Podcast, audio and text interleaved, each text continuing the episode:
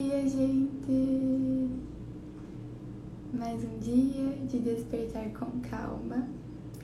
Nesse primeiro momento, eu convido vocês a fecharem os olhos, respirarem profundamente, para que a gente possa se conectar com o momento presente, que a gente permita que a espiritualidade amiga atue em nós nesse momento, nos dê inspirações, nos traga as melhores reflexões.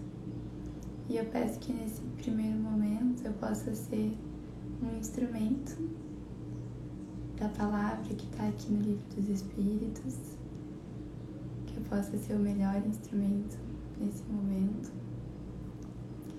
e que a gente consiga de fato levar as reflexões que a gente estuda aqui, a energia que a gente cria nesse momento para os nossos dias, para a nossa semana e que esse estudo vá aos pouquinhos nos transformando e nos melhorando. Que assim seja. Dia, gente. Então. Hoje, antes de começar o estudo de hoje propriamente dito, que a gente vai entrar na segunda parte do capítulo 2. Hoje a gente vai conversar um pouco sobre espírito e matéria, mas antes disso, eu queria fazer uma ressalva sobre algo que eu trouxe ontem, enquanto a gente estava falando do conhecimento do princípio das coisas. Então, Ontem eu expliquei que todas as ideias, tudo aquilo que surge, que a gente inventa, cria aqui no mundo material, essas ideias já surgiam, já existiam no mundo espiritual.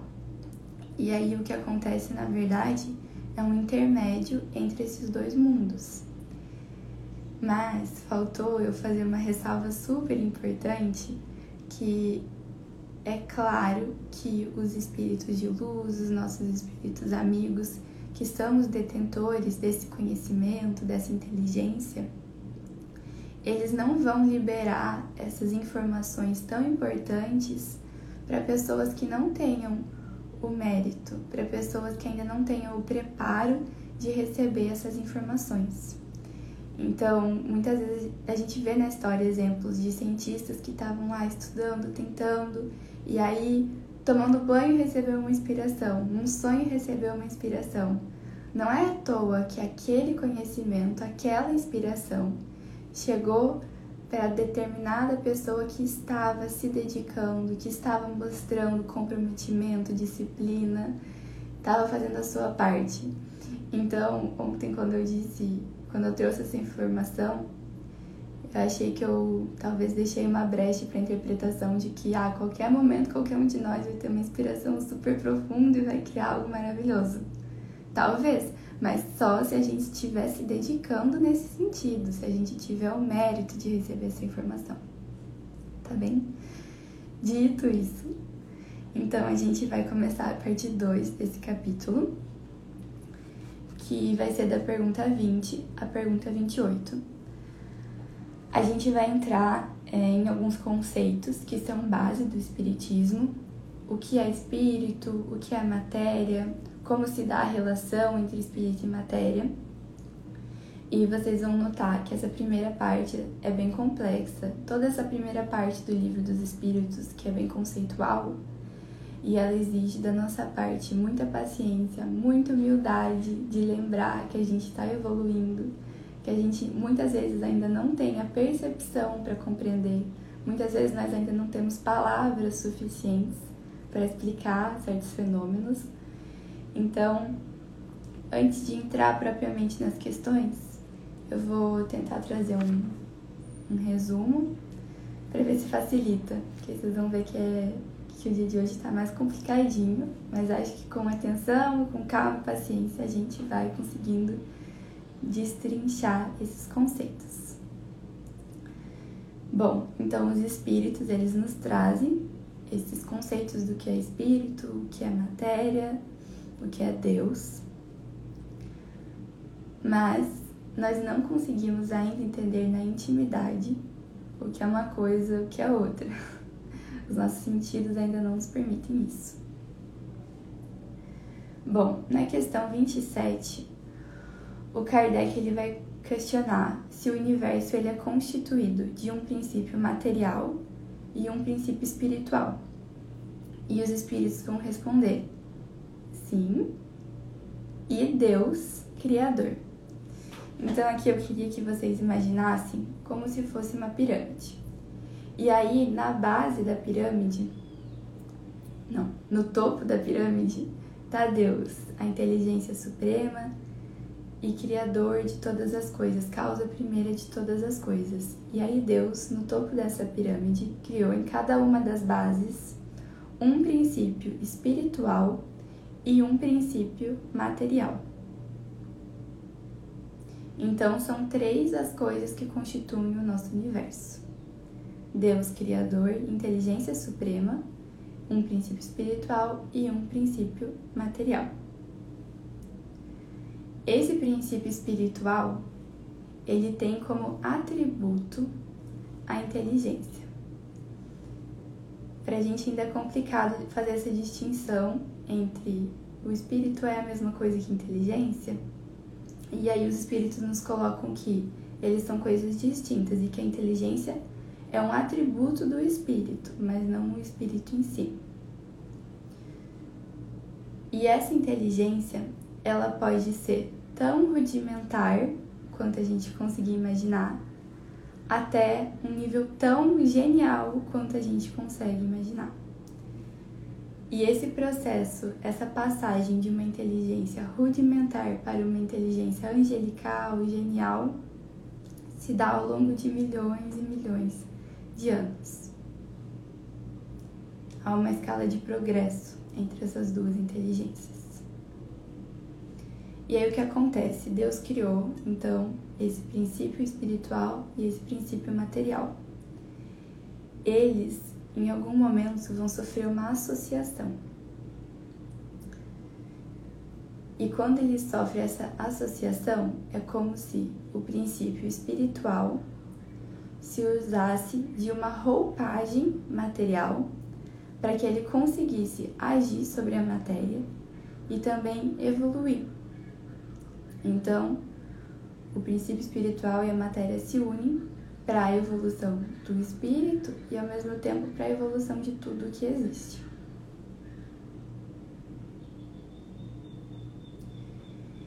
E aí essa união começa como uma sementinha, essa associação entre os dois princípios. Começa uma nucleação que vai desenvolver um princípio inteligente. E essa nucleação vai se individualizando até chegar a um espírito com consciência de individualidade. Para quem tem o livro dos espíritos físico, vai notar que em alguns momentos o Kardec escreve espírito com E minúsculo, em alguns momentos o Kardec escreve espírito com E maiúsculo. Por que essa diferença?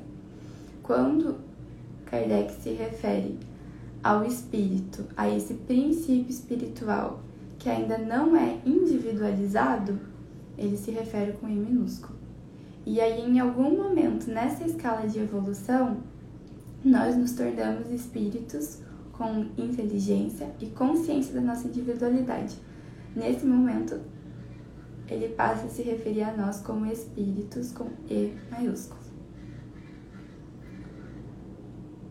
Bom, antes de nós termos consciências da nossa individualidade, enquanto esse princípio espiritual está ligado ao princípio material nessa nucleação, nessa sementinha que está começando a se desenvolver, esse espírito tem um recurso de acumular experiências.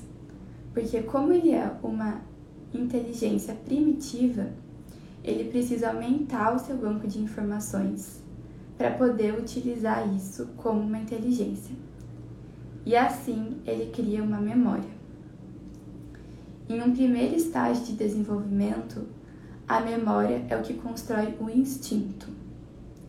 Então, esse banco instintivo é a memória primária, construída através de processos repetitivos ao longo de milhões e milhões de anos. Quando o espírito passa para o estado em que ele adquire a sua individualidade, em que ele adquire a sua consciência, ele deixa de ser um princípio inteligente com instinto e passa a ser um espírito com E maiúsculo, com instinto, e que vai começar a desenvolver um outro banco de memórias, que é o banco de memória consciente. Isso é, ele vai ter acesso às lembranças. E é isso que nos distingue dos outros animais. Porque como eles não têm esse acesso a lembranças, esse outro banco de memórias, eles agem por um processo repetitivo automático, por um processo instintivo. Eu tentei resumir, até vocês viram que eu fiquei olhando para o lado sem parar, porque eu anotei para não me perder. é, esse é o caminho que Deus criou, então, para esse processo de evolução das suas criaturas ele não cria perfeito, né? ele cria como uma inteligência bem rudimentar, mas ele cria perfectível. E aí esse espírito vai se aperfeiçoando na medida em que vai tendo experiências e acumulando informações. Utilizando essas informações para acumular mais informações, ele vai evoluindo num processo que começa da célula mais rudimentar até chegar na imagem mais angelical.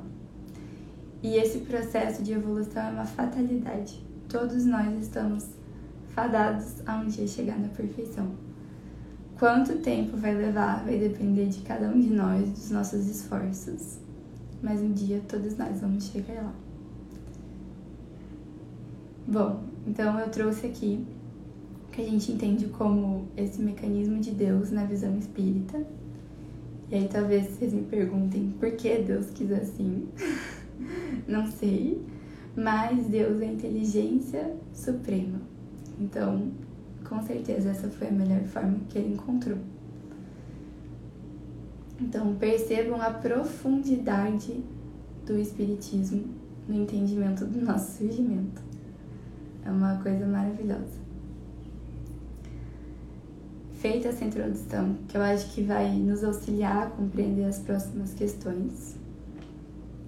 Agora eu vou passar mais rapidinho por cada uma delas, já que a gente já começou a tratar desses conceitos. Então, na questão 21, Kardec questiona: A matéria existe desde o princípio, como Deus, ou foi criada por ele em determinado momento? Aí a gente já viu que né? Deus criou o princípio inteligente e a matéria. Os espíritos vão responder: Só Deus só Deus o sabe. Entretanto, há uma coisa que a vossa razão deve indicar. Deus, modelo de amor e de caridade, jamais esteve nativo. Por mais distante que se consiga imaginar o início da sua ação, poder-se-á compreendê-lo um segundo sequer na ociosidade então, essa ideia de um Deus ocioso, sentado numa cadeira lá no céu, é uma ideia muito criada por nós, porque esse Deus de amor, essa inteligência suprema, ele está a todo momento trabalhando, né? não tem um momento de ociosidade sequer. Questão 22.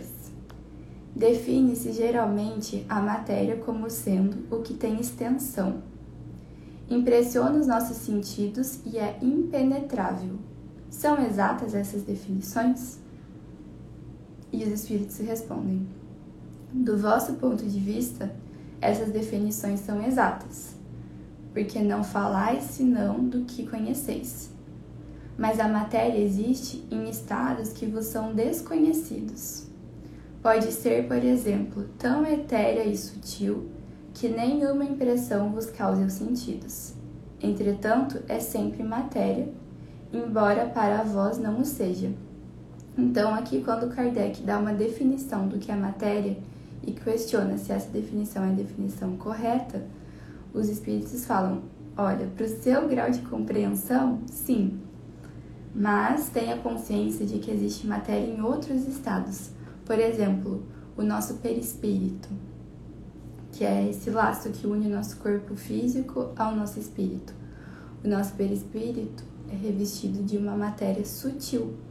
Não é uma matéria formada de oxigênio, hidrogênio nitrogênio, como a que a gente conhece, mas ainda assim é uma matéria. Então, Kardec questiona: que definição podeis dar à matéria? E os espíritos respondem: a matéria é o laço que retém o espírito.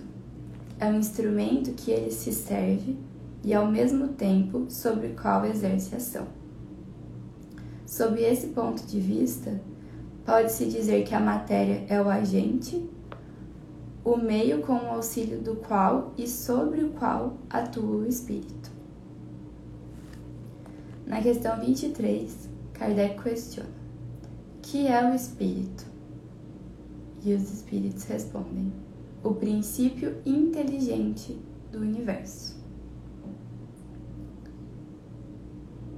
E Kardec questiona novamente: qual é a natureza íntima do espírito? O espírito, com a linguagem humana, não é fácil de ser analisado, porque o espírito não é uma coisa palpável. Para vós ele não é nada, mas para nós é alguma coisa. Sabei bem, o nada é coisa nenhuma e o nada não existe. então ainda é muito impalpável para a gente a ideia do que é um espírito. Que os nossos sentidos, as nossas palavras, só conseguem descrever aquilo que a gente consegue perceber com os nossos sentidos, palpar, sentir, olhar. Bom, na questão 24, Kardec coloca: O espírito é sinônimo de inteligência? Os espíritos respondem: A inteligência é um atributo essencial do espírito Todavia, como ambos se confundem num princípio comum, para vós são a mesma coisa. Questão 25. O espírito é independente da matéria ou não é mais que uma propriedade desta? Como as cores são propriedades da luz e o som uma propriedade do ar. Então, o espírito ele independe da matéria? Sim, uma coisa é uma coisa, outra coisa é outra coisa. Uma coisa é o princípio espiritual, outra coisa é o princípio material. Então, os espíritos respondem: ambos são distintos, mas é necessária a união do espírito e da matéria para dar inteligência à matéria. E aí aqui é bem legal porque a gente consegue olhar para o universo e perceber claramente o que é essa matéria, aonde atua o princípio inteligente e a matéria bruta, a matéria simplesmente matéria. Por exemplo, se eu olhar aqui esse livro, o meu celular, a parede, o meu computador, tudo isso é matéria bruta. Não existe vida ali. Agora, se eu olhar uma árvore, se eu olhar um animal, um ser humano, eu vejo muito claramente que existe algo além da matéria. O que diferencia uma pessoa que estava viva e que um segundo depois desencarnou, morreu, faleceu? O que diferencia é esse princípio inteligente. É o espírito que está por trás. Isso é muito notório, a gente consegue ver muito claramente essa distinção. E aí, Kardec questiona: essa união entre espírito e matéria ela é igualmente necessária para a manifestação do espírito? E os espíritos respondem: Ela é necessária para vós, porque não tem desorganização para perceber o espírito sem a matéria. Vossos sentidos não estão aptos para isso. Então, nesse nível evolutivo, a gente ainda não consegue perceber a presença do espírito sem a matéria mas em algum momento isso vai se tornar mais claro pra gente. Inclusive, quando a gente está falando aqui da compreensão que nós conseguimos ter do mundo espiritual, do nível né, do mundo espiritual que a gente consegue ter acesso nas literaturas espíritas e tudo mais, quando eles falam do mundo espiritual, eles ainda falam de algum nível de matéria. Então, o espírito ainda está precisando de algum nível. É uma matéria mais sutil, não é matéria como a gente conhece, mas eles ainda precisam de algum nível de matéria para se manifestar. Talvez em escalas mais superiores, mais angelicais, aí sim o espírito consiga se manifestar sem a matéria. A questão 26, Kardec coloca: Pode-se conceber o espírito sem a matéria e a matéria sem o espírito?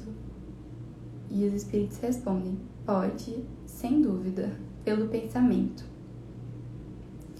A questão 27, então, eu já trouxe, que ele questiona dos elementos gerais do universo. A gente já viu, então, que são os três, essa trindade, Deus, princípio espiritual e princípio material.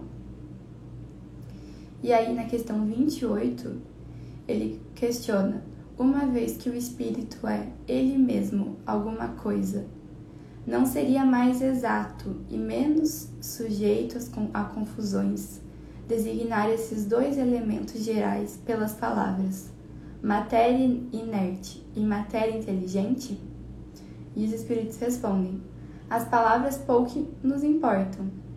Cabe a vós formular linguagem adequada a vos entenderdes.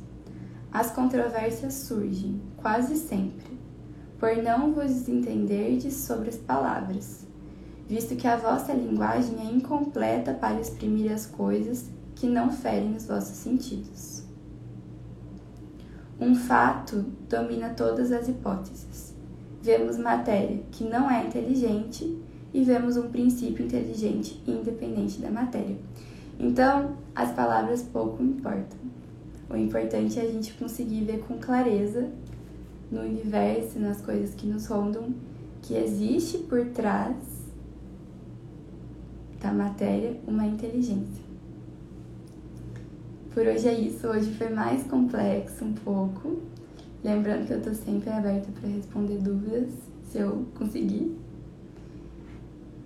E é isso. Tenhamos paciência, tenhamos humildade para entender que a gente ainda tá caminhando e eu acho que é legal a gente chegar nesse momento de falar: olha, tem bastante coisa que eu vou conseguir compreender, tem algumas que eu não vou conseguir compreender.